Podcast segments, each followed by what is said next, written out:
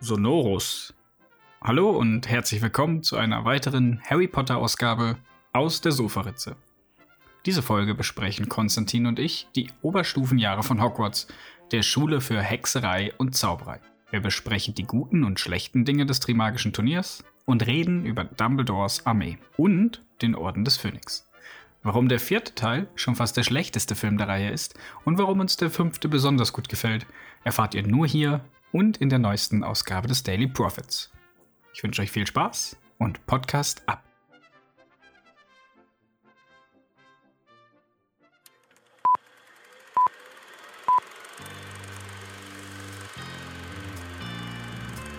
What you just said is one of the most insanely idiotic things I have ever heard. Everyone in this room is now dumber for having listened to it. Now, if any of you sons of bitches got anything else to say, now's the f***ing time! Who the fuck do you think you're talking to? Oh, yeah? Are you not entertained? Aus der Sofaritze. Ich soll keine Lügen erzählen. Das sagt Dolores Umbridge im fünften Teil der Harry Potter-Reihe, nämlich der Orden des Phönix. Und über den guten fünften Teil reden wir später. Zuerst kommen wir zu dem schlechten Spoiler. Teil, der auch noch mal nachsitzen darf, nämlich ähm, die, äh, wie heißt der? Fire, Goblet of Fire heißt der auf Englisch. Auf Deutsch heißt er der Feuerkelch, ne? Harry Potter und der Feuerkelch, Teil 4. Das war ja auch n- schon noch überhaupt äh, nicht ähm, persönlich angehaucht, diese Aussagen. Ja, sind auch, das sind objektive Aussagen. Objektiver kann ich nicht werden heute zum vierten Teil. Tut Spoiler mir leid. Spoiler Alert. Ja, bin ich, bin jetzt, ich muss sagen, bei meinem Rewatch, also ich fand den vierten Teil eigentlich in der Vergangenheit nicht so schrecklich. Hm. Und Okay. dann Ja, habe ich den doch mal geguckt gehabt und dachte, ja, Dumbledore gefällt mir nicht. Und jetzt beim, wie jetzt für den Podcast zum Gucken, muss ich sagen, der gefällt mir eigentlich eine ganze Menge nicht am Film. okay. Dann äh, fangen wir mal langsam an. Ne? Also erstens einmal, ähm, ich bin leicht erkältet, deswegen meine nasale und noch nasalere Stimme als eh schon. Und den leicht rauchigen Ton. Er kommt nicht von zu viel Whisky, okay, vielleicht auch, aber ähm, in erster Linie von einer kleinen Erkältung. Du hast letzte Folge gesagt, Dumbledore oder beziehungsweise der Harry Potter 4 hätte ein großes Problem und das sei Dumbledore. Ja, aber jetzt, wo ich geguckt habe, ist das nicht das Einzige. Aber okay, also Harry Aber Potter 4, genau, Harry Potter der Feuerkelch, ich fange mal an. Also in der grobe Handlung. Äh, es gibt ein Trimagisches Turnier im vierten Teil. Das bedeutet, dass drei Schulen insgesamt, also Hogwarts und die zwei anderen, dessen Namen ich total gerade vergessen habe. Hey, echt Ja. jetzt? Du hast den Film gar Ja, nicht die gesehen, eine oder? Natürlich habe ich den gesehen, aber die, ich weiß, dass sie aus Ungarn und, und Frankreich kommen. Das muss reichen. Buh, Das ist übrigens schon auch noch ein falsch, Problem, schon, wovon schon wir falsch. Pfui, schon falsch. Ich kann deine Kritik jetzt schon nicht ernst nehmen als Harry Potter. Weil? Das ist nicht Ungarn, Junge. Sondern Hungry hieß es im Englischen. Nein. Das ist Bulgarien. Bulgarien, du hast vollkommen recht. Ist doch alle dasselbe. Siehst du, jetzt die ganzen Harry Potter-Fans schalten jetzt schon aus und denken, die Kritik, die kann ich jetzt nicht ernst Hat nehmen. denn der Krumm nicht für Ungarn gespielt? Nein, Bulgarien. Auch nicht. Ach, was ein blödes. Das war okay. Egal. Auf jeden Fall Trimagisches Turnier. Zwei, drei Schulen. Jede Schule hat einen Champion und die sollen gegeneinander antreten. Doch irgendwie gerät der Name von Harry Potter auch mit rein und es wird ein Vierter ausgespuckt. Und da es in diesem Turnier eigentlich sehr, sehr gefährlich ist und gleichzeitig, ähm, ja, äh, in der Zeit, die jetzt momentan ist, mit Sirius auf der Flucht und so und alles, was so passiert, nur Schüler ab 17 eigentlich mitmachen dürfen, äh, ist es halt sehr seltsam, dass Harry da drin landete. So, Rahmenhandlung erklärt.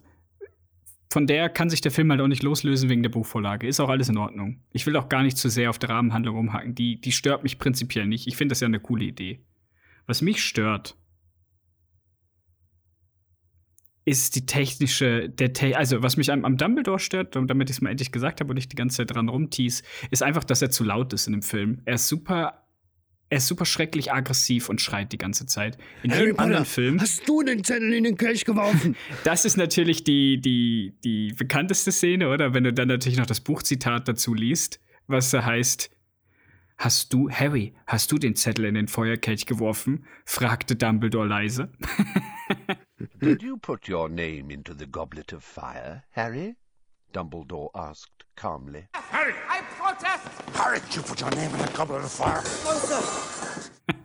ist es natürlich schon ein sehr starker Kontrast. Aber auch sonst ist er halt super aggro und überhaupt nicht wie in den anderen Filmen. Oder wenn er immer so wäre, okay, dann ist es halt Dumbledore. Aber er ist ja in den anderen Filmen sehr nett und liebenswürdig, weise und, und hat so eine gewisse Kälte, gerade im fünften Teil, oder? Merkt man es wieder, wie ruhig und gelassen er ist. Er ist einigermaßen schroff im vierten Teil, ja, das stimmt. Genau, und das hat mich immer schon. Also jetzt habe ich es endlich herausgefunden, warum mich das immer so gestört hatte. Also das ist auf einmal ist er halt nicht mehr dieser liebenswürdige Professor, der das Beste für Harry will, sondern er ist halt auf, als, hätte, als wäre er in dem Semester auf Crack. Ich weiß es nicht.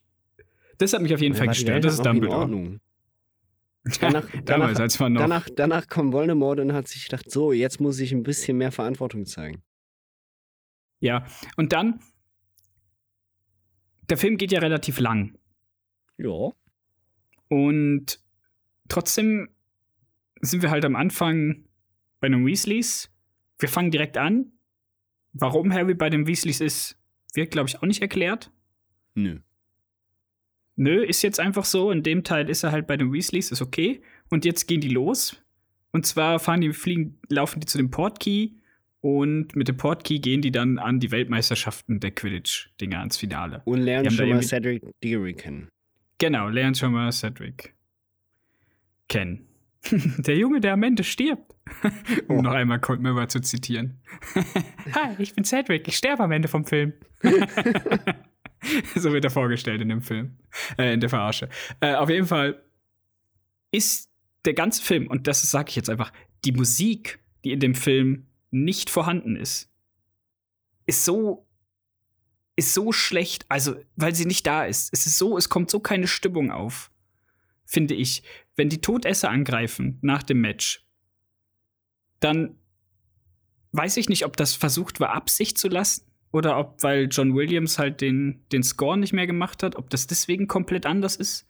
Aber der, der Film wirkt so kalt und so ohne Musik und die Todesser kommen und grummeln irgendwas vor sich hin. Weil es, es klingt nicht mal, es klingt nicht mal schrecklich, also dass du, dass du Schreck erschreckt bist und Angst hast um Harry, sondern ich musste mir echt das Lachen zusammen verkneifen, weil ich dachte, das, was ist das eigentlich für eine lächerliche Szene, jetzt wo ich das sehe. Und ich habe auch irgendwie trotz keine Angst und die zünden halt ein paar Zelte an und Harry wird dann K.O. geschlagen und liegt dann irgendwie da und dann wird er gefunden und dann ist alles gut und dann kommt da Hitler, den man auf Wish bestellt hat. KKK meinst du eher. Weil Ja. die erinnern schon sehr stark mit ihren komischen Kapuzen, die sie ja auch nur in dem Teil tragen. ähm, Äh, oh, die meinen, nein, ich meine nicht die Todesser selber, ich meine den Typen, so. der nachher kommt und sagt, hast du das dunkle Mal? Barty, Barty Crouch meinst du? Ja. Genau, der sieht ja aus, sorry. der sieht aus wie Hitler. Entschuldigung. So, und so. der redet auch ganz komisch. Naja, und das hat Schon das haben wir dreimal schon am Anfang Hitler wieder mal. in dem Podcast. Ja, es, es ist halt Harry Potter Teil 4. Mhm. ähm, das ist das, was mich auf jeden Fall schon am Anfang gestört hat. Und das zieht sich, und das ist ich habe wirklich drauf geachtet, es zieht sich durch den ganzen Film bis zu einer gewissen Stelle im Film. Und diese 20 Minuten vom Film, die finde ich großartig. Die feiere ich immer noch. Die finde ich auch gut. Also es ist nicht alles Welche 20 scheiße. Minuten? Ja, die, sobald ähm, sie in das Labyrinth gehen und bis sie dann, nachdem Cedric getötet wird und übrigens, wir reden hier spoilerfrei, äh, nicht spoilerfrei, sondern voll mit Spoiler. äh, und sobald er wieder zurückkommt halt, oder? Mit dem Portkey. Mhm. Und ab dann auch die letzten zehn Minuten sind dann wieder so total seltsam. Es klingt für mich, als wäre irgendwas im, im, im, beim Editing total schief gegangen im Film. Als, oder man hätte versucht, wie, wir haben ja mal bei Herr der Ringe drüber geredet, als die, die Schlacht vor, in, auf den Pelledor-Feldern ist, oder? Und dann für gefühlt 20 Sekunden die Musik aussetzt. Und was das für einen geilen Effekt hat. Keine Musik, du hörst nur das Schlachtengeräusch. und dann setzt sie irgendwann wieder ein. Oder? Das ist ein richtig guter Moment. Und ich weiß nicht, ob sie sowas bei Harry Potter auch versucht haben, nur, nur es funktioniert nicht, weil diese epischen Geräusche und diese, dieses Ausmaß fehlt. Es Ja, ist aber einfach. Ich meine, wo hattest es- du es das? plötzlich- du, du hast jetzt ja nur die erste Szene, eigentlich die Eröffnungsszene am, äh, am Quidditch, an der Quidditch-WM erzählt. Ja, und sonst hast du die auch nicht. Du musst mal drauf achten. Wenn Musik eingesetzt die wird. Musik, Bei mir ist die Musik schon ein, zweimal aufgefallen. Also ich weiß nicht, woran es liegt, aber ich habe mir das so auch nicht notiert. Und normalerweise notiere ich, also ist mir die Musik auch teilweise negativ aufgefallen in anderen Filmen. Aber ja, okay. Und das ist halt, das hat mich halt total, oder? Und deswegen merkst du dann halt, du hörst halt dann viel mehr die Schauspieler, die sind halt auch erst in dem Film immer noch 13 und 14. Bist du dir sicher, dass das so ist und dass nicht eventuell dein Soundsystem ein Problem hatte? Kann ja sein, dass du den, dass das Soundsystem Kann- kann auf, sein, auf, auf bei- Sprache kann- hattest und deswegen der, die Musik hauptsächlich irgendwie abgeschnitten worden ist.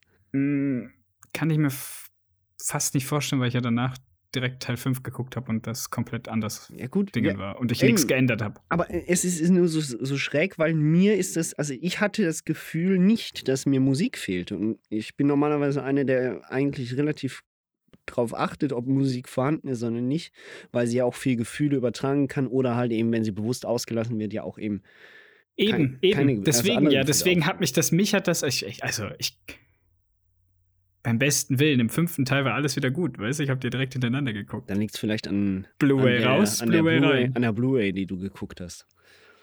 Die hatte Ja. so die, die Musikspur wurde so langsam rausgekratzt. Die war da nicht Dann drin. möchte ich von Amazon aber gerne mein Geld zurück.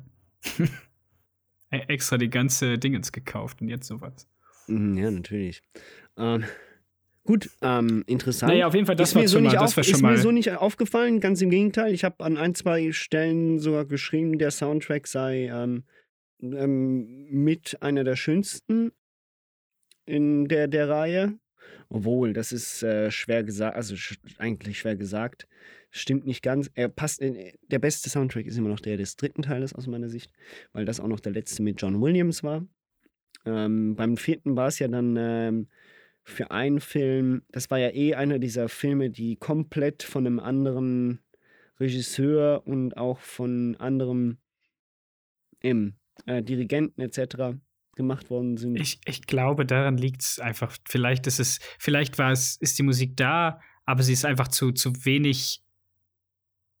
Also ich habe mir aufgeschrieben, Äh, die Musik sei ein bisschen prägnant für genauso mich wie der ganze im Film. Vergleich ein zu den klein, anderen drei klein Teilen. wenig, also ich, was man im Film, also und jetzt kommen wir vielleicht mal zu meiner, äh, auch, auch zu den Kritikpunkten, die ich sehe. Der Film ist schon sehr kitschig für Harry Potter Verhältnisse. Ich kann mich an das Buch nicht erinnern. Ich weiß nicht, wie kitschig das Buch an sich ist. Es passt natürlich auch ein bisschen, weil die ganzen Figuren auch langsam in, äh, in ein Alter kommen, in dem man sich halt auch wirklich fürs andere Geschlecht interessiert. Klar, der sechste Teil ist auch kitschig. Ich wollte gerade sagen, der sechste. Teil ist da schon mal ein bisschen heftiger. Aber, das, aber den sechsten Teil nehme ich dann mehr als romantisch wahr, so in dem Sinne. Ähm, da sind sie auch schon ein bisschen älter, klar, Logo, in, die eigentlichen Figuren sind da ja erst, was sind sie? 18, irgendwie sowas. Ähm, aber trotzdem, der vierte wirkt teilweise schon ein bisschen so zu aufgesetzt. Wir haben so ein bisschen den Kontrast. Wir hatten vorher in dem dritten Teil dieses durchgehend grau-blau-grüne. Und jetzt im vierten wird wieder ein bisschen die Wärme aufgeschaltet, äh, aufgedreht. Klar, wir haben immer noch dominierende, eher grau, ähm, graue Töne, die aber sehr gut ergänzt werden mit warmen Tö Tönen wie äh, im Rot, Gelb und so weiter und so fort. Ne? Äh, ja, auf jeden Fall habe ich da, habe ich, ist mir dann einfach schon an ein, zwei Szenen so leicht so, dass äh, mh, ja, das Kotzen ist immer so negativ äh, konnotiert, äh, ist mir so leicht der, der Kitsch, äh, die Kitschgurgel angegangen. Und ansonsten muss ich sagen, der Film hat mir schon ziemlich gut gefallen. Also eben, abgesehen von, von dem eigentlichen Problem, dass ich, wie schon in der letzten Folge gesagt Hogwarts nicht ganz verstehe, wie man zwei Jahre zuvor die Schule schließen wollte, wegen. Ja, ja, weil zu viele Kinder versteinert sind und jetzt ist egal, ob welche sterben. Genau, richtig. Und jetzt schickt man Schüler eigentlich und Schüler und ihre Nächsten in den, äh, in den möglichen Tod, sagen wir es so. Ja, eben. Inhaltlich möchte ich zu dem Film da gar nichts sagen. Ich finde die Ideen cool, dass es totale Logiklücken hat. Ist halt so. Also, wenn wir ganz Das ehrlich halt sind, auch der Film, oder? Da kann der rein, Film rein von der Geschichte her ist er einer der schwächsten. Oder beziehungsweise von, wenn wir den Strich ab dem zweiten Teil setzen, also drei bis sieben, dann ist er mit Teil 7.1, obwohl der ja auch noch wichtige Sachen erzählt. Ähm, aber er ist der schlechteste von denen, rein geschichtlich gesehen. Zumindest als äh, Skript. Buch ich finde den ich Film komplett als schlechteste. aber ähm, nein, das würde ich definitiv nicht unterzeichnen. Also ich fand den Film trotzdem extrem unterhaltsam, unfassbar ähm, schöne Bilder. Ähm, wir hatten die Einführung unter anderem von zwei grandiosen Charakteren, einmal Barty Crouch Jr. und einmal äh, gespielt von David Tennant und einmal natürlich ähm, die Figur des Mad-Eye Moody von ähm, Brandon, Brand, Brandon Gleason, ich glaube irgendwie. Ja, so. ich habe den mal, ich habe den auch mal. Das ist der Typ, der britische Schauspieler, der immer coole Charaktere spielt und dessen Namen ich mir bei Gott nicht merken kann. Gleason, auf jeden Fall zum Nachnamen. Ich glaube Brandon, aber ich bin mir nicht sicher, sein Sohn heißt Dom Hall. Der spielt dann nachher den Bill Weasley. Das weiß ich. Ähm, ansonsten, Ich fand Miranda Richardson ja ganz gut. Die hat mir gefallen als Rita Skeeter oder auf Deutsch Rita Kimkorn. Die gefällt mir immer. hey, ich hasse die Frau. Ja, aber ich mag die Schauspielerin. Die Ja, macht komm. das halt super gut. Das ist, das ist dann ein guter Aufhänger auch für den fünften Teil. Ähm, Auch da dasselbe, ja. Nein, also es ist so. Rein theoretisch merkt man dem Film an, er dient eigentlich nur dazu, dass man halt auf diesen Höhepunkt hoch äh, zugeht. Und wirklich, wie du gesagt hast, die letzten 20 Minuten sind auch die besten des Filmes. Also nicht nur aus Ja. filmischer Sicht, darüber kann man sich ja sogar noch streiten, ähm, aber rein auch erzählerisch und inszenierungsmäßig, wie, wie das erzählt wird und wie da dann wirklich auch gezeigt wird. Und es ist ja wirklich auch äh, nach Dutzenden Malen ähm, zu sehen, wie Cedric da stirbt und wie Harry nachher dann ihn wieder zurücknimmt und auch die ganze Szene, wie er seine Eltern wieder sieht, eben mega kitschig, betone ich nochmal, auch hier. Aber es ist schon, Ist der Kitsch da gar nicht so rausgekommen, Aber muss ich ehrlich sagen. schon, doch, ich hatte, ich hatte so wirklich. Ich fand also, das null schlimm. Nein, ich fand es überhaupt nicht schlimm. Also ich hatte auch leicht Pipi in den Also ich- Augen, aber so. Ist ähm, für mich auch nicht Kitsch, aber okay. Doch, ich fand das extrem kitschig, als plötzlich die Mama und der Papa wieder links neben dran, rechts und links stehen und sagen, lass los, lass los, wir können ihn aufhalten. Wir können Ja, ihn aufhalten. Schnapp dir den Liebe. Pokal. Ne, dann Cedric da steht, nimm mich mit. Gewinn das Ding. Nimm dich mit, mi, nimm mich mit für meinen Vater. Also wenn das nicht kitsch ist. Wenn die Verbindung abbricht, musst du schnell zum Portschlüssel. Wir können kurz bleiben und dir etwas Zeit verschaffen, aber nur einen Augenblick, verstehst du? Harry, nimm meinen Körper mit zurück, ja? Nimm meinen Körper mit zu meinem Vater. Lass los. Liebling, du bist bereit. Lass los.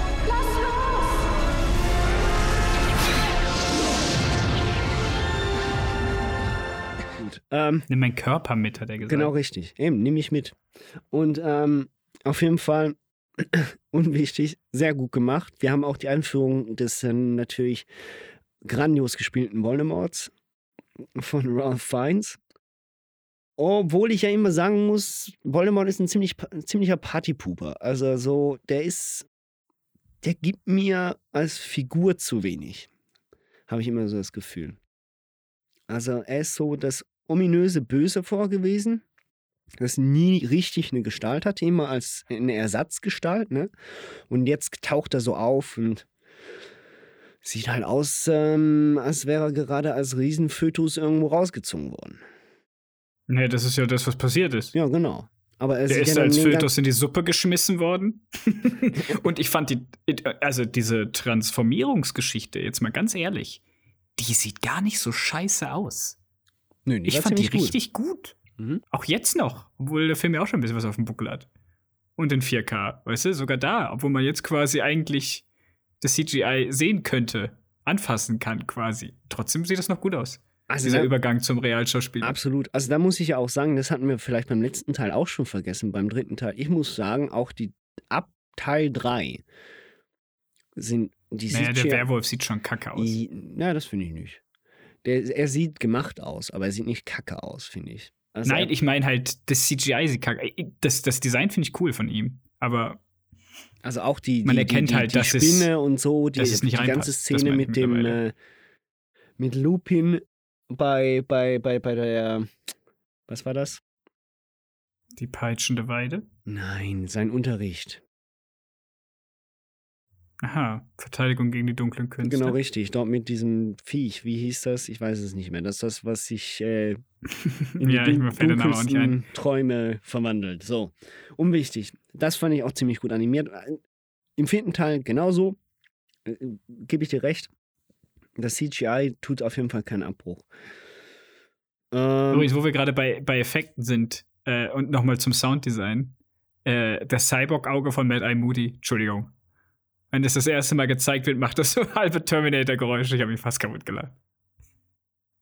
Weißt wenn man sieht, wie er, wie er da durchguckt, durch das Auge das erste Mal und dann diese, diese visuellen Effekte kommen. mhm. Und dann das Audio-Cue ist halt wirklich so.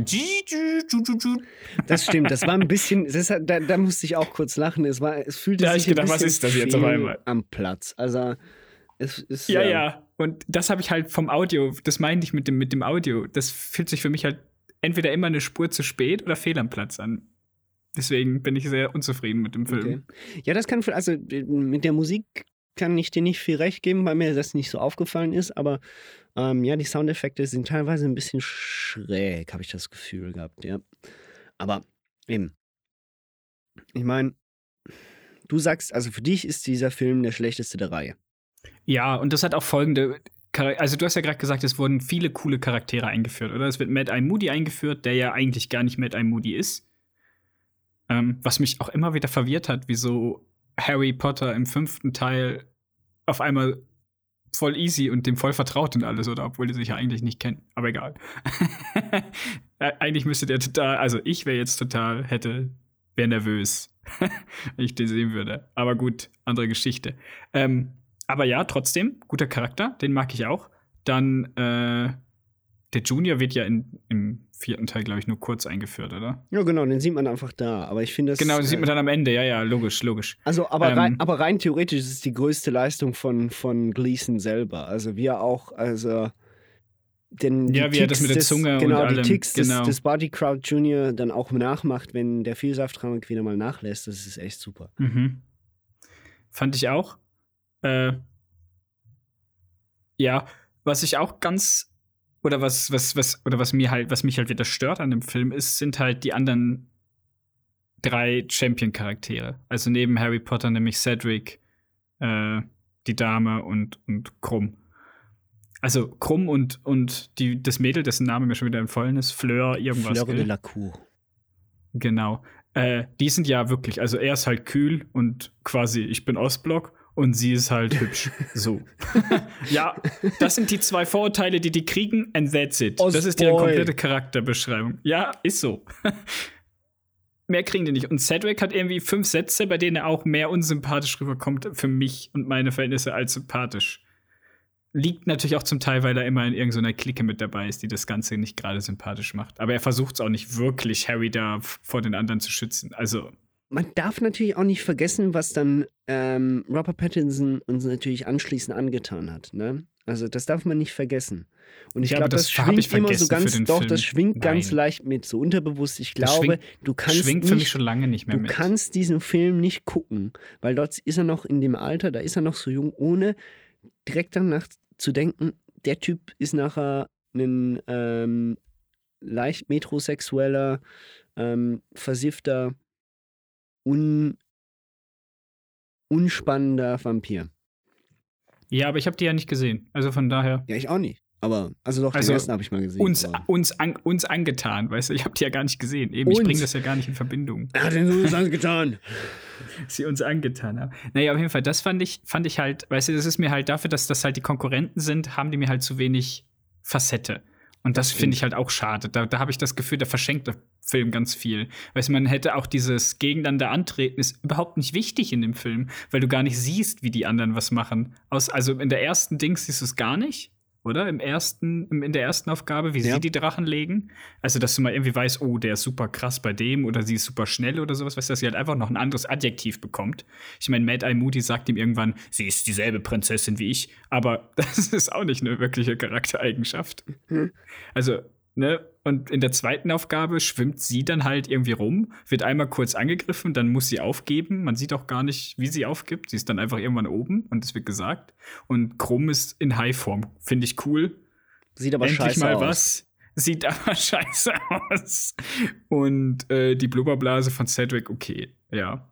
Dass Harry da auf sowas nicht kommt, aber gut. Also ich habe so wirklich das Gefühl, also, aber da sind wir beim größten Schwachpunkt des Filmes aus meiner Sicht. Der größte Schwachpunkt des Filmes ist, dass er einfach geschichtlich gesehen völlig irrelevant ist, bis auf den, den Schluss. Bis auf, die, weniger. bis auf die Tatsache, dass Voldemort wieder Genau, also bis auf den Teil, dass Voldemort zurückkommt, ist alles völlig irrelevant.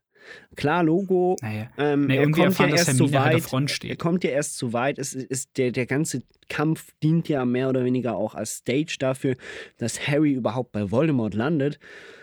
Aber das mhm. ist so. Hätte Voldemort sich auch irgendwie anders hingekriegt. Also.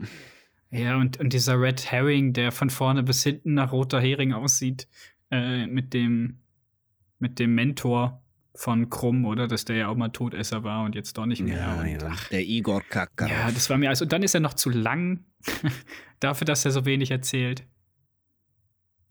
Aber ja, ich war einfach, ich muss sagen, jetzt mittlerweile, also, wenn wir eins und zwei als einen Film sehen, was wir ja machen wollten, weil finde ich, die sind ein super Einstieg in die Welt und die haben super viel Daseinsberechtigung und äh, gerade dann mit den Heiligtümern des Todes, oder ist ja auch der zweite Teil extrem wichtig. Ja. Ähm, Teil 3. Teil, Teil 3 ist halt cool, oder? Und bei, der Unterschied auch in dem Film ist zum Beispiel in Teil 3 haben wir relativ wenig Schulalltag gesehen und sehen die in sehr viel privaten Klamotten und du hast das Gefühl, ich habe das Gefühl, in Teil 3 sind die Schauspieler älter als in Teil 4. Das stimmt aber auch. Zwei Faktoren sind mir aufgefallen. Erstens einmal, sie tragen wieder Uniformen mehr. Mhm. Und das Zweite, was du nur in diesem Film hast, nur in diesem Film, die Jungen, also Ron und Harry, haben beide fast schulterlange Haare. Das haben sie nur in dem Teil. Und es sieht bescheuert aus. Das war damals Mode, als der Film rauskam. Ja, ich hatte genau. exakt dieselbe Frisur. Ja, ich glaube auch, aber. Mal schnell gucken, wann war das? Ich verweise auf das Foto von gestern. Ja, nee, nee, das war 2015. Das, das war, das, das war glaube ich, zehn Jahre vor. Das war ja, sieben Jahre, ja. Genau, 2005 ist der Film erschienen. Nein, hatte ich, glaube ich, noch nicht so lange Haare. Glaube ich nicht. Aber dann in dem Alter, okay. in dem Harry da war, ungefähr, oder zumindest mhm. ähm, Daniel Radcliffe, ja, da hatte ich wahrscheinlich auch so lange Haare. Das kommt ungefähr hin. Ich, was ich noch interessant fand an dem, an dem Film, also, oder beziehungsweise das, was ich dem Film, dem, der, der Geschichte zugutehalten möchte, ist, dass man merkt, dass sie halt eben nicht nur die Schüler sind und nicht nur halt eben die Helden, sondern sie sind halt auch Menschen, sie machen Fehler und insbesondere fangen sie sich halt auch an zu verlieben und man merkt auch Freundschaften werden äh, auf die Probe gestellt oder also das heißt eben und die, diese Dynamik, die hat mir noch relativ gut gefallen. Der ganze Rest drum, drumherum, eben wie du gesagt hast, die ganze Rahmenhandlung, anders kann man es ja nicht sagen, äh, ist, ist eigentlich äh, irrelevant. Aber so rein für das Character Development ist es sehr interessant zu sehen und ist es auch wichtig, glaube ich, dass halt eben so eine Freundschaft ja nicht selbstverständlich ist und dass die auch ein bisschen getestet werden muss. Ja, finde find ich auch. Das, also ich finde den Ansatz hier auch sehr, sehr cool, dass wir halt eben diese, diese Streitigkeiten zwischen Ron und Terry haben, was ja auch also was ich ja auch irgendwo nachvollziehen kann, oder? Wenn man durch die Augen von Ron guckt, du hast ja diese Harry Potter, der einfach ja, immer überall, alle kennen ihn und er ist halt nur der arme, böse Weasley, eine, also der jüngste Bruder, oder? Also ja, ja. Klar, er hat noch eine jüngere Schwester, aber er ist halt der, der, kleinste Weasley quasi und für den interessiert sich eh keiner. Und jetzt hat der Harry schon wieder irgendwas, oder? Obwohl eigentlich er das nicht hätte machen sollen. Und andererseits, ey, Harry, warum, ich weiß, sie sind 13, 14 in dem Film, aber ey, das hätte man auch ein bisschen ausdiskutieren können, anstatt zwei Sätze und dann Piss off. fand ich dann halt wieder in der Ausführung ein bisschen stümperhaft. Aber ich verstehe, ich finde das eine gute Komponente an sich. Pays off. Ja, das sagt er zu ihm. Ah, ja, genau. Ähm, ja, das war auf jeden Fall. Es gibt so ein, zwei schöne Szenen eben auch dort diesbezüglich den Streitigkeiten, aber Ja, ich finde auch diese ganze, diese ganze Schulball-Geschichte nicht so schlimm. Also, du hattest mich ja noch angeschrieben und gefragt, ob mich das stört. Und da muss ich sagen, nee, das stört mich alles nicht. Das finde ich ja cool, oder? Das ist halt dann, also cool. Ich finde, das ist schön, dass das, die halt sowas haben, oder? Ich meine, die sind halt in dem Alter. Der erste Tanz, man weiß selber, wie schwierig das ist, irgendwelche Mädels anzusprechen früher. Und heute ist es ja auch nicht so viel anders. und, äh, also, es wurde Mädels realistisch sprechen dargestellt. nicht mehr an, ne? es sind schon Frauen. Aber, ja, ja, eben. Man, man so- konnte das nachvollziehen. auch dem Faktor, dass eben Hermine eine Frau ist, ne, und Ron das nicht wahrhaben möchte und das auch lange noch nicht richtig checkt, auch später nicht, ähm, ist, ist sehr interessant zu sehen. Und ähm, so jeder, der im dritten Teil schon einen leichten Crush hatte auf Emma Watson, dazu mal hatte ich das, ähm, darf ich hier offen zugeben, der war spätestens bei Teil 4 dann völlig verloren. Ja, jeder wollte Osteuropäer werden. Genau, jeder wollte krumm sein, ja. Korrekt. Die, obwohl die Szenen sind nicht schlecht, wie er dann ähm, am, am See zum Beispiel entlangläuft und ihm da die ganze Truppe von Mädchen verfolgen und er sich eigentlich nicht daran interessiert, vor allem seine Bewegung, wie er da wirklich wie der größte Muskelprotz, ey. E eben, weißt du, aber das ist halt das, dass es so sein Charakterzug ist. Er ist der kühle Osteuropäer, der wegen dem Der Muskeln als Competition Hirn hat, is ja. Victory is near. Ja, Und der hat da doch irgendwie drei Sätze, Alter. Der eine im Zelt, what are you doing here? This tent is for champions and friends. obwohl da fand ich dann die Szene, da fand ich dann geil, wie Dumbledore reingekommen ist und zuerst mit allen redet und dann so auf Hermine guckt. Ja, ja. Miss Was Granger? machst du hier? Aber so nichts dergleichen. Das, äh, es stimmt, also ich finde, Dumbledore hatte nicht das Problem, dass er zu aggressiv war in dem Film, sondern es war ihm vieles zugleich. Bis zu dem Punkt, wo dann Cedric dann am Boden liegt und tot ist. Ja, und auch da muss ich dann sagen, also Daniel Radcliffe, Trauer spielt sich anders, aber Ja? Hatte ich das, also gut, ich hatte die deutsche Synchro, da war es halt dann vielleicht nicht ganz so schlimm. ja, ähm, also nicht, nicht wenn er, wenn er stirbt, stirbt, sondern wenn er wieder zurückgeportet wird und dann über ihm liegt. Ja, und dann so vier, fünf Mal rum. Ja, ich meine, ja, es sind Kinderschauspieler immer noch. Ich weiß. Weiß- Radcliffe kann es mittlerweile. Ich weiß, was bin- du meinst, ja. Aber es ist schon. Ja, gut. Nein, nein, kann, kann man, muss man dir recht geben. Es ist halt immer so, vor allem Jugendschauspieler, die haben immer dieses Problem. Auch Emma, ähm, auch Emma Watson im Teil davor, als sie da heult wegen dem Greif. Ja, auch null nachvollziehbar, Aus- Alter. Ja, also das doch, das nachvollziehbar schon, aber das, Ja. das, das Heulen selber war halt einfach irgendwie sehr gespielt. Nicht, also nicht, nicht, genau, man kauft sie nicht ab. Aber ja. Ähm, ja, und dann kommen wir halt schon fast, oder? Wenn wir mal die Story weitermachen, kommen wir zum, zum Labyrinth, Er ist oder? zurück. Dann, er ist zurück. Glaub mir. und ab dem Labyrinth, oder die Szene finde ich nämlich, die finde ich bis heute doch ziemlich hervorragend in dem Film. Wenn sie, wenn, wenn er losläuft ins, ins Labyrinth und diese Musiktruppe, oder? Das ist auch eins der besten Stücke im Film, finde ich, was sie da spielen. Dieses Dün, bam, bam, dün, dün, dün, bam, dün. Das, genau, das finde ich super. Und dann fadet das so langsam aus. Und da muss ich sagen, wieso konnte der Film das nicht vorher die ganze Zeit so gut tontechnisch? Wieso klappt das jetzt?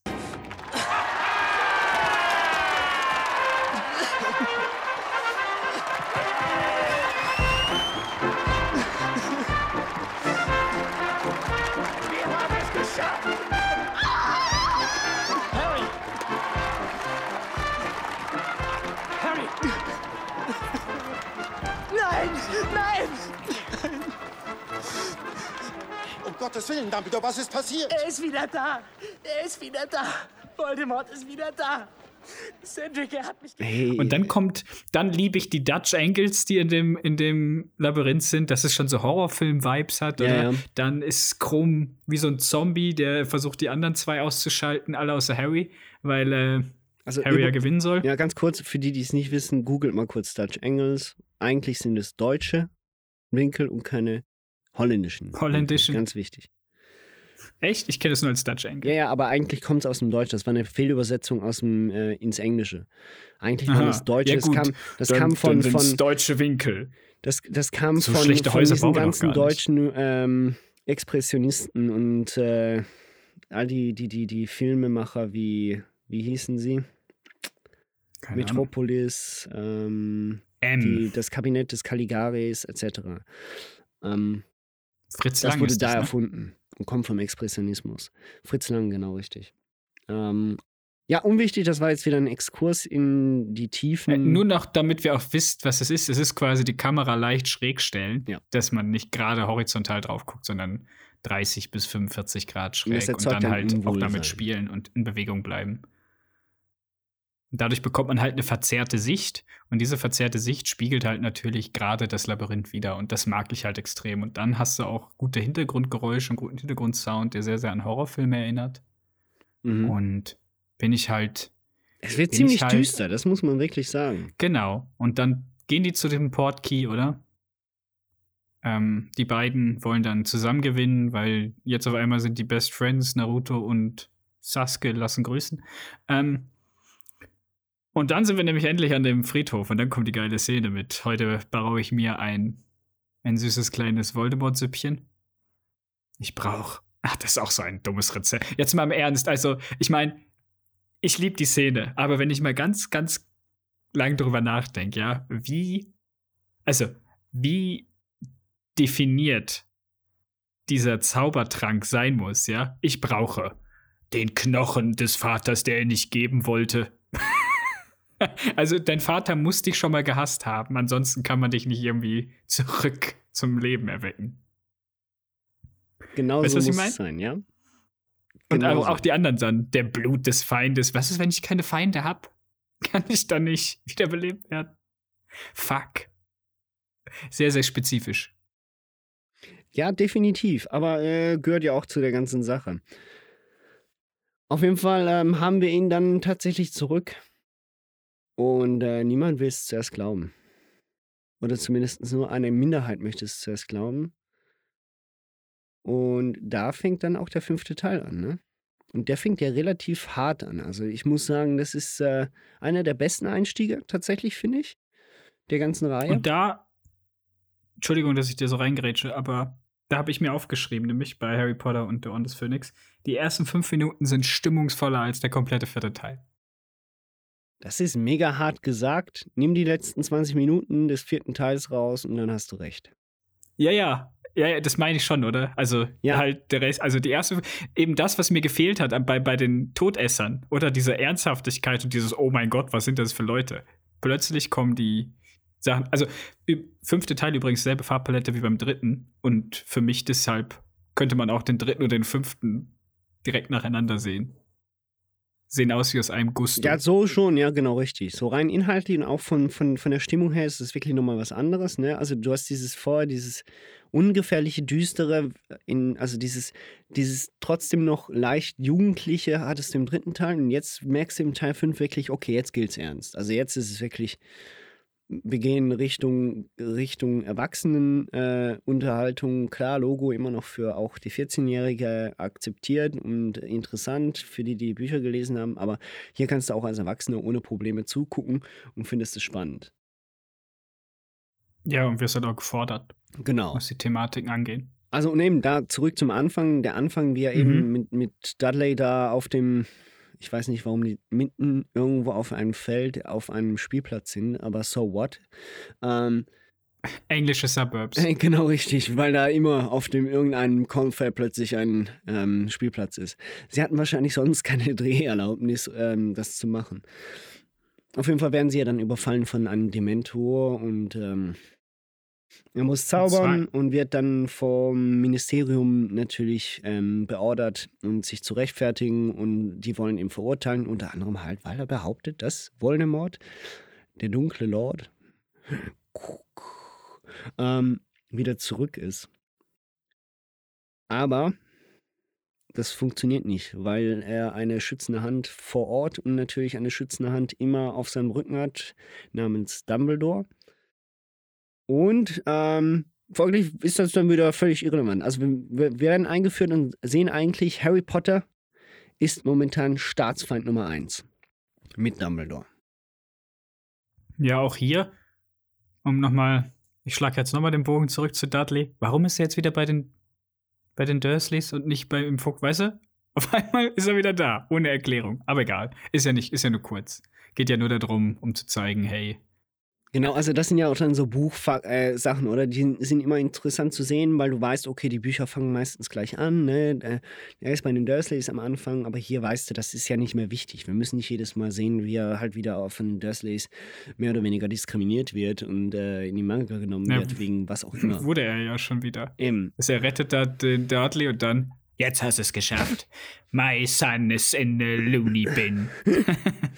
Genau, oder? Aber es ist so, ähm, es ist schon Aber ja, aber ich glaube, der Establishing Shot, oder du hast ja gesagt, irrelevant. So irrelevant ist es nämlich gar nicht. Es zeigt ja eigentlich die jetzige Lage auf, nämlich, dass das Zaubereiministerium langsam von einem jemandem geführt wird, der ähnlich wie der Imperator in Star Wars versucht, irgendwie die komplette Macht an sich zu reißen über alles Mögliche, weil er, glaube ich, so viel Angst vor Voldemort hat, dass er es einfach nicht wahrhaben will. Egal, obwohl er es wahrscheinlich tief im Inneren weiß, dass die recht haben. Also er hat mich ein bisschen an Trump erinnert. Ja, im Retrospekt. Ja, so Retrospekt, so, so, das ist so ein leichtes Vorbild. Nein, das gibt's nicht. So in dem Sinne, habe ich nie gehört. Was soll das Gut, sein? ganz am Ende gibt, sagt er dann, okay, er ist zurück. Also er ist nicht ganz Trump.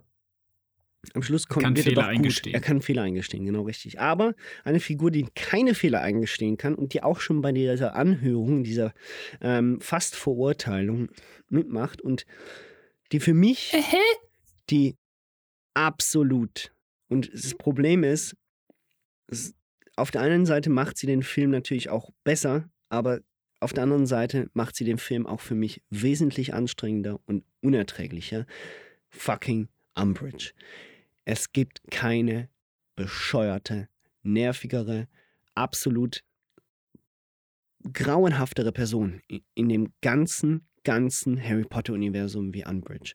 Es gibt keine Person, der so ich gut. so einen unfassbaren, schmerzhaften Tod wünsche wie dieser Figur. Selbst Voldemort finde ich nachvollziehbarer und netter äh, nein, nicht netter und, und rationaler in seiner, in, in, in, hinter dem, was er steht, als das, was Umbridge vertritt. Naja, Dolores Umbridge, man muss ja auch mal gucken, wo die herkommt, oder?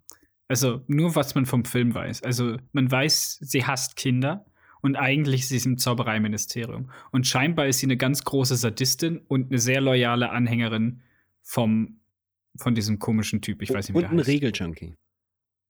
Eben, oder? Also für sie ist so richtig lawful evil, würde man im Dungeon and Dragons Universum sagen. Wenn es Mhm. Regeln gibt, hast du dich an die zu halten. Und wenn du dich nicht an die hältst, dann wirst du dafür bestraft. Egal, ob du was dafür kannst, ob du die Regeln gebrochen hast oder nicht. Und wenn es gegen das, was du, was ich scheiße finde, noch keine Regel gibt, dann erfinde ich eine Regel. Ja, aber dadurch, dass sie selber die Regeln aufstellt, ist es natürlich wieder kardig. Also das heißt, es ist einfach reine Willkür. Natürlich ist es das. Es ist eine Willkür. Aber, aber ich meine, weißt du, sie ist ja nicht da als Lehrerin, weil sie unbedingt Lehrerin werden wollte, sondern sie ist halt da, um zu versuchen, Dumbledore mundtot zu machen. Und das schafft sie ja teilweise auch. Ja, damit hat sie ja recht. Das, das macht sie. und, und, und deswegen, also ich verstehe, dass diese Figur per se nervig ist und dass sie auch schlimm ist und das, was ihr am Ende passiert mit den Zentauren, das hat sie auch vollkommen verdient und ich freue mich jedes Mal, dass das so passiert. Aber die Schauspielerin, die das macht, spielt das wunderbar. Ich, ich, ich liebe jeden Satz, den sie von sich gibt, diese ganze, wie sie wandelt zwischen höflich gespielte Höflichkeit, oder? Und, und Strenge. Und dann immer dieses kurz vorm Wahnsinnig ausrasten, wenn sie dann Silence! wenn sie dann wieder irgendwie ihren Tick hat, weil sie es doch nicht ganz unter der Haube halten kann. Und deswegen finde ich, Dolores Umbridge ist für mich in dem Film der, der, der bessere, Ant also der, der richtig gute Antagonist. Also mir gefällt Dolores Umbridge als Antagonistin extrem gut. Ja. Ähm, ich finde, sie tut ihren Dienst. Und ähm, ich finde, also die Schauspielerin sowieso, die macht es großartig. Die verkörpert die Figur, glaube ich, äh, besser kann man es nicht verkörpern. Ich, äh, es, funktioniert. Das ist der Punkt. Es ist, äh, es, es, ich habe wie schon, ich habe alles gesagt, was ich zu dieser Fi- Figur sagen kann. Mhm. Ich habe kein Verständnis für diese Figur. Und ähm, Nee, wie schon gesagt, ich, ich finde selbst also selbst Voldemort zehnmal sympathischer.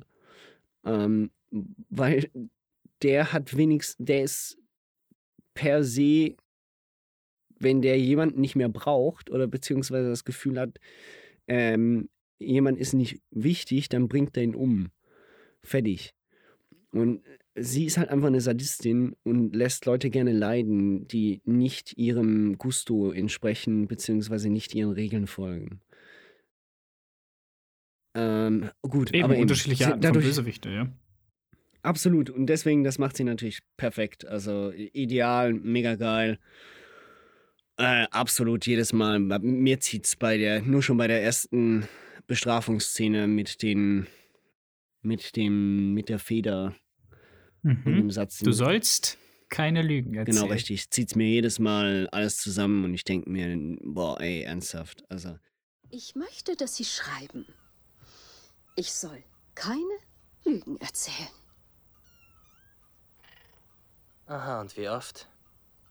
Naja, so lange, wie es dauert, die Botschaft zu verinnerlichen. Ich habe aber keine Tinte. Oh, Sie brauchen keine Tinte.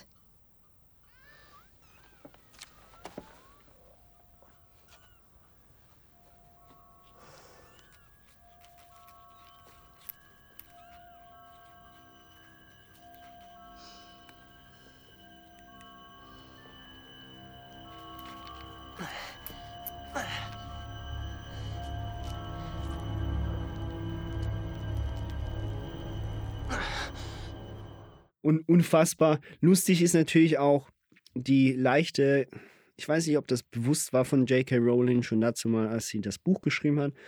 Äh, Es steckt auch so eine leichte Gesellschaftskritik natürlich dahinter. Also allgemein das ähm, Medien, also an das Medien- und Bildungssystem. Also so, die auch sehr aktuell heutzutage, das heißt eben Fake News, ähm, also absichtlich Fehlmeldungen ähm, zu, zu, zu streuen als als Regierung, nur weil man die Bevölkerung ruhig halten möchte und auch ähm, allgemein das Bildungssystem möglichst die Schüler auf einem niedrigen Niveau zu halten, weil wenn sie ja mehr lernen würden, würden sie ja mehr hinterfragen. Ähm, also so all, all diese, diese leichten Sachen der realen Welt hier spiegeln sie natürlich auch in diesem Szenario. Mhm.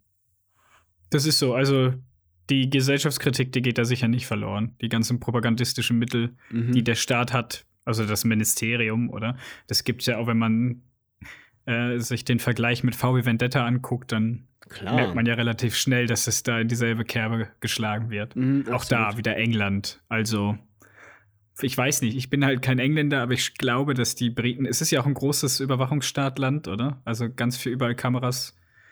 Ähm, also Ja, diese ich Parallelen glaube, sind da kam, das da, sollte ja. so sein, wie es geschrieben ist. Ja. Was, was ich ganz gut fand, eine Szene, die mir im Kopf bleibt, ist die, wenn McGonagall und, und Umbridge auf der Treppe stehen. Oh ja. Und, und die beiden diskutieren.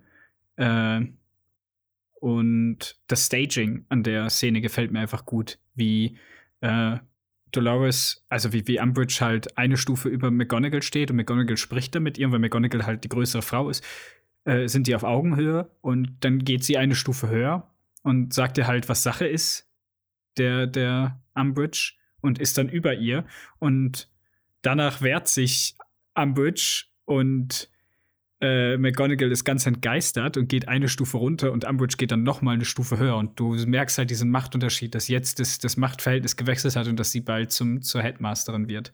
Und das ist halt, das finde ich halt visuell und technisch halt ziemlich gut gemacht, das Staging. Das ist halt, sowas ist, fehlt mir halt dann im vierten Teil und deswegen meine ich, dass der fünfte halt technisch, das, das ist das, was ich meine, wenn ich sage, technisch gefällt mir der vierte nicht. Weil sowas sieht man im fünften und denkt sich, ach, großartig, großartig. Auf, auf allen Kanälen wird dir gerade klar gemacht, wer hier das Sagen hat. Absolut. Also das Game, Szene. dieses Vor Foreboding, ähm, auch durch diese Szene ist definitiv äh, sehr gut inszeniert.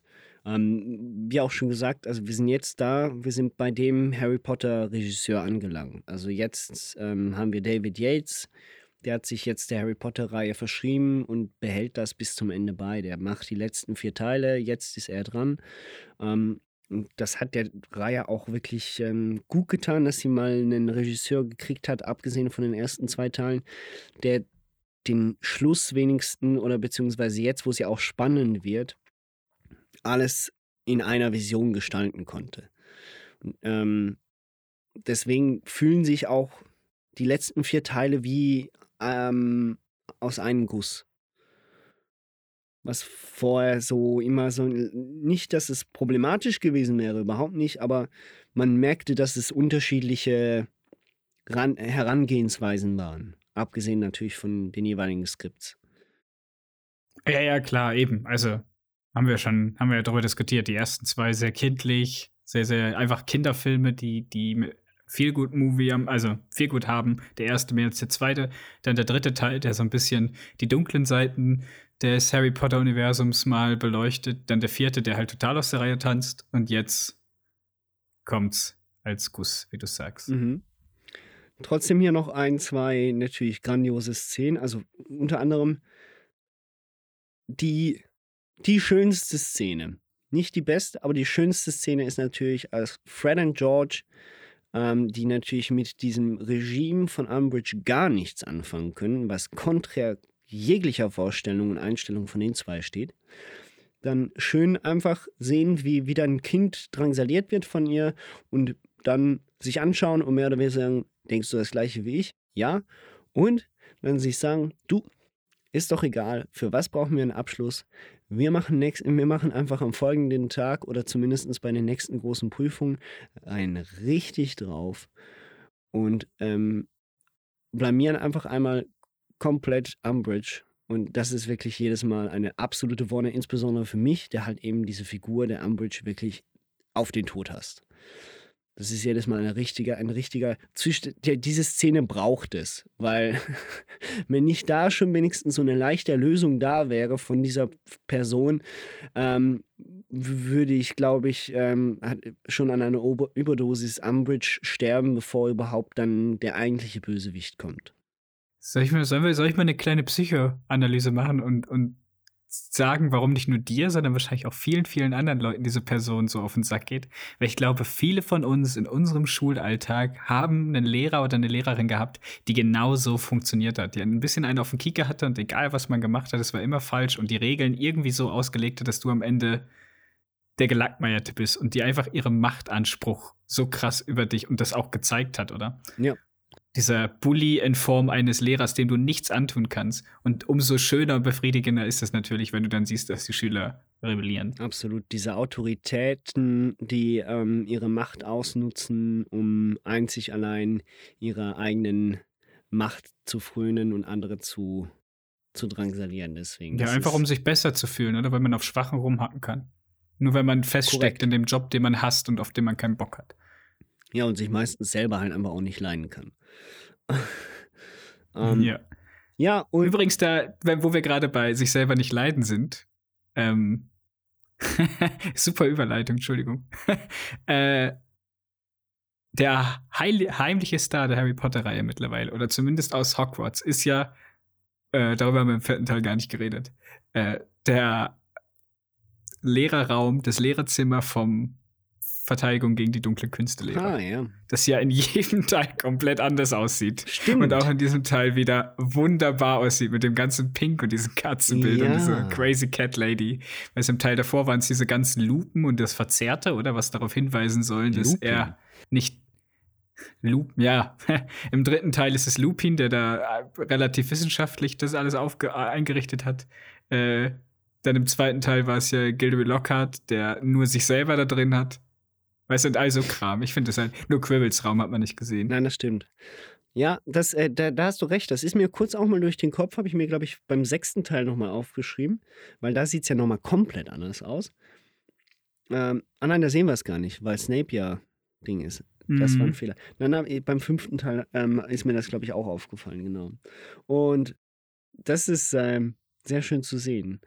Es ist auch ansonsten interessant, auch, äh, dass Harry mittlerweile tatsächlich auch in diese, diese Leaderrolle fällt. Ne? Also jetzt rein, jetzt auch mal, da, dass wir auf den Plot eingehen, weil der Plot ist ja ähm, folgender, dass Harry am Anfang ähm, behauptet, oder beziehungsweise am Ende des vierten Teils behauptet, dass Voldemort zurück ist.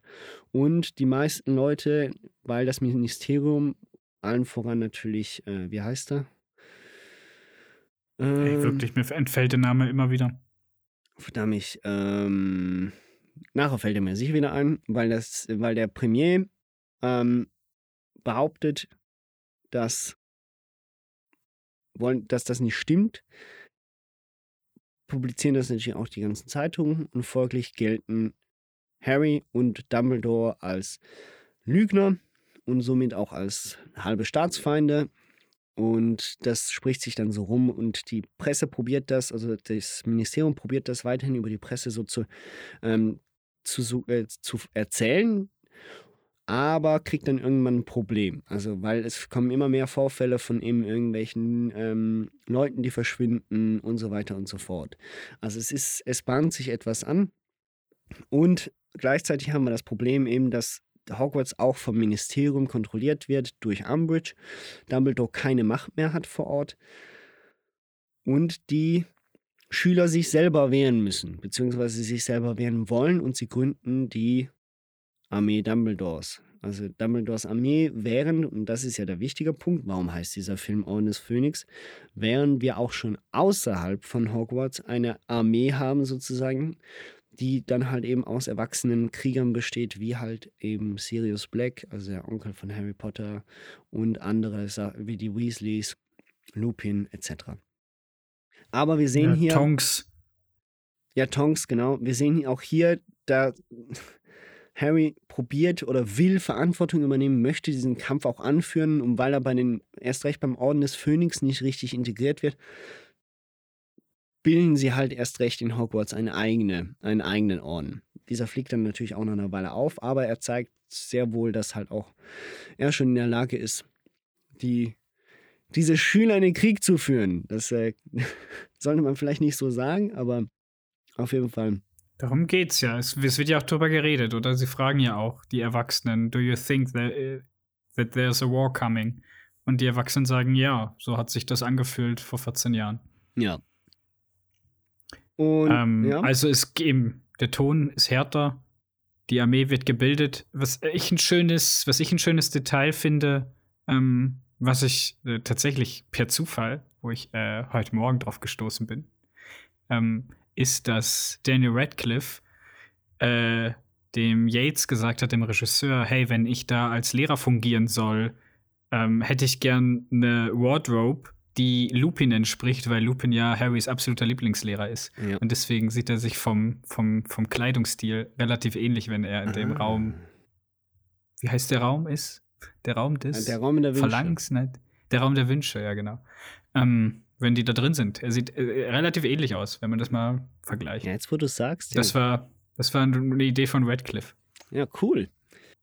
Mhm. Kleiner Fun. Auf jeden Fall, ähm, nachdem äh, das in Hogwarts ja dann auch alles abgelaufen ist, äh, Harry, also Harry hat während des Schuljahres immer wieder ähm, Visionen von Sachen, die in einem bestimmten Raum im Ministerium mit lauter Prophezeiungen ähm, stattfinden und es geht um eine bestimmte Prophezeiung, die anscheinend auch Voldemort haben möchte. Und äh, sie müssen dann vor Ort, beziehungsweise hauen dann ab von der Schule und gehen in das Ministerium. Und dort kommt es dann zum großen Clash zwischen, also dem ersten richtigen Clash zwischen dieser äh, Gemeinschaft von Voldemort und den Jungen und dann anschließend auch vom Orden des Phönix, also gut gegen böse, steht das erste Mal so richtig gegeneinander. Ja, und da sieht man nämlich auch eigentlich das erste Mal, wie gefährlich die Zauber wirklich sind. Also ich meine, es wird ja schon angetönt im, im, im vierten Teil, welche, welche bösen Zauber es gibt, welche man nicht verwenden darf. Übrigens eine der besten äh, Szenen des vierten Teils.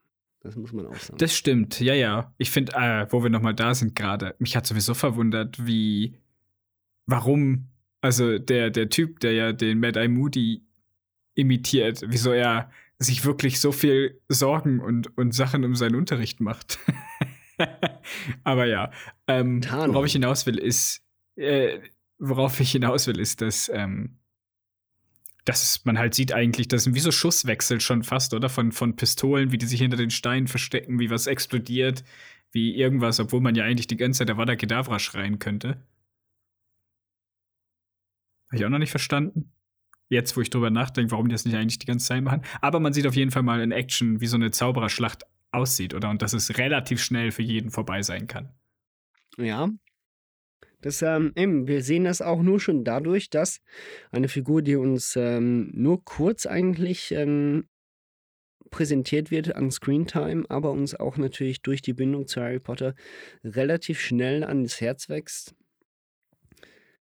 auch äh, gnadenlos direkt am Ende des fünften Teils in den Tod geschickt wird. Und äh, dadurch. Und zwar auch super quick, Alter. Das finde ich, immer noch ziemlich krass. Das ist wirklich, also da, im Buch hast du noch ein bisschen mehr davon, ähm, aber im mhm. Film wirklich so mehr oder weniger, er kommt, ein, zwei Schüsse fallen, bam, bam, bam.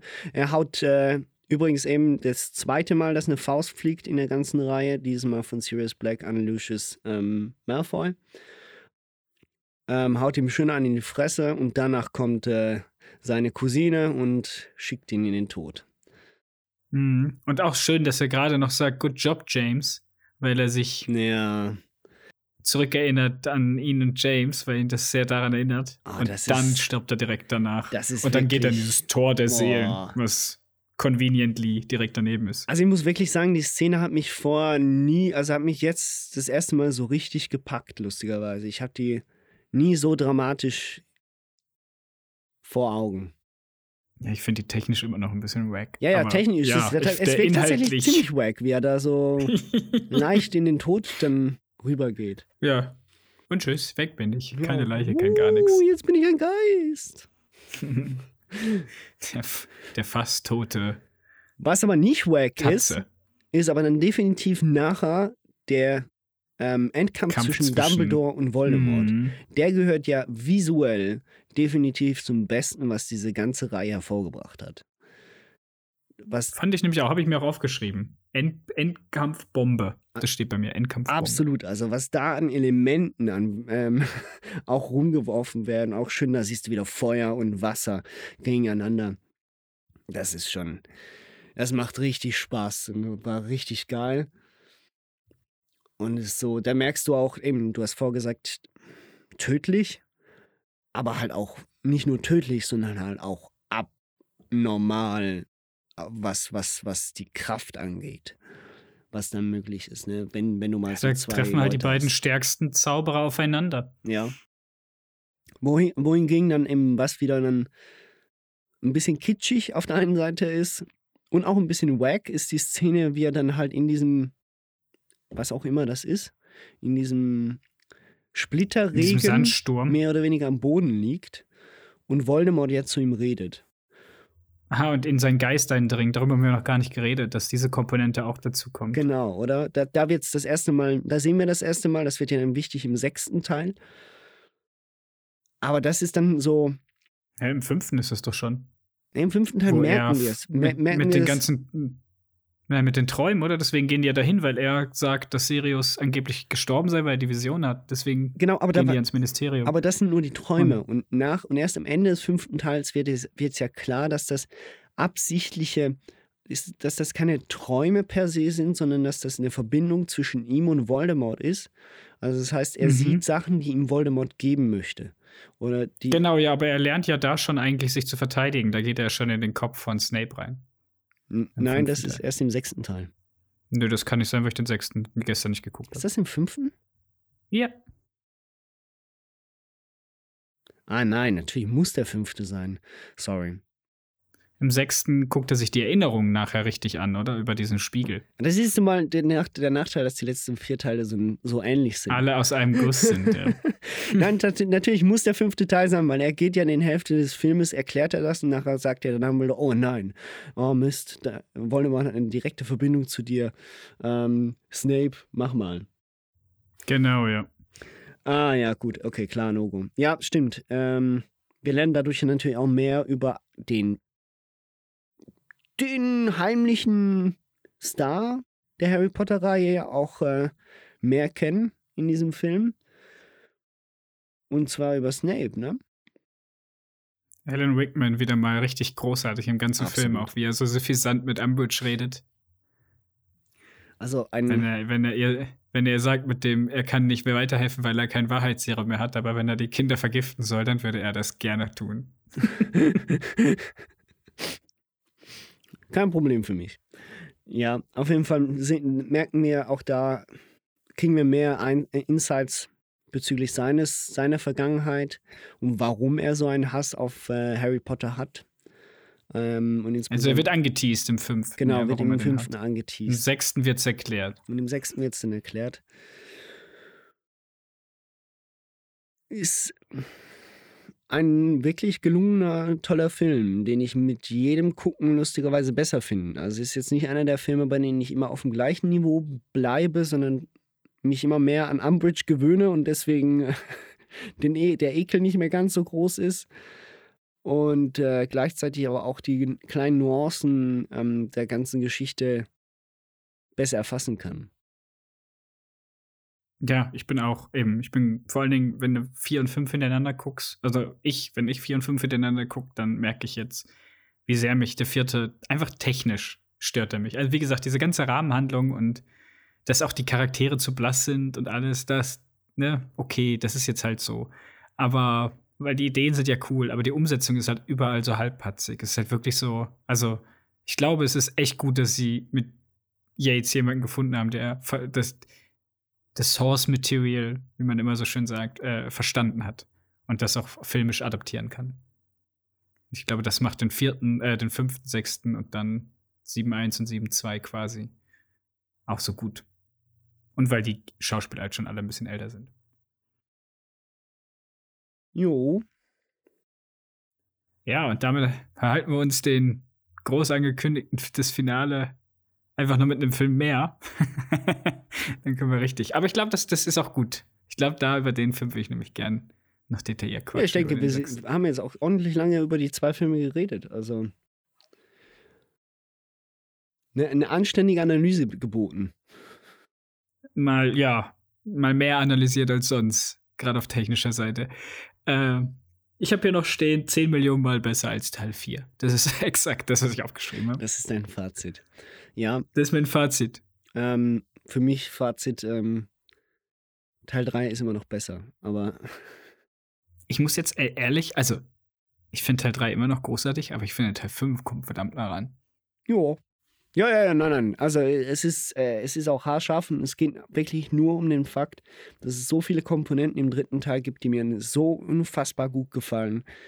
Mm, Und dass dieser Film eben auch allein sehr gut fähig ist zu überleben, dass ich sage, der dritte Teil, der ist einfach nochmal ein Stückchen besser.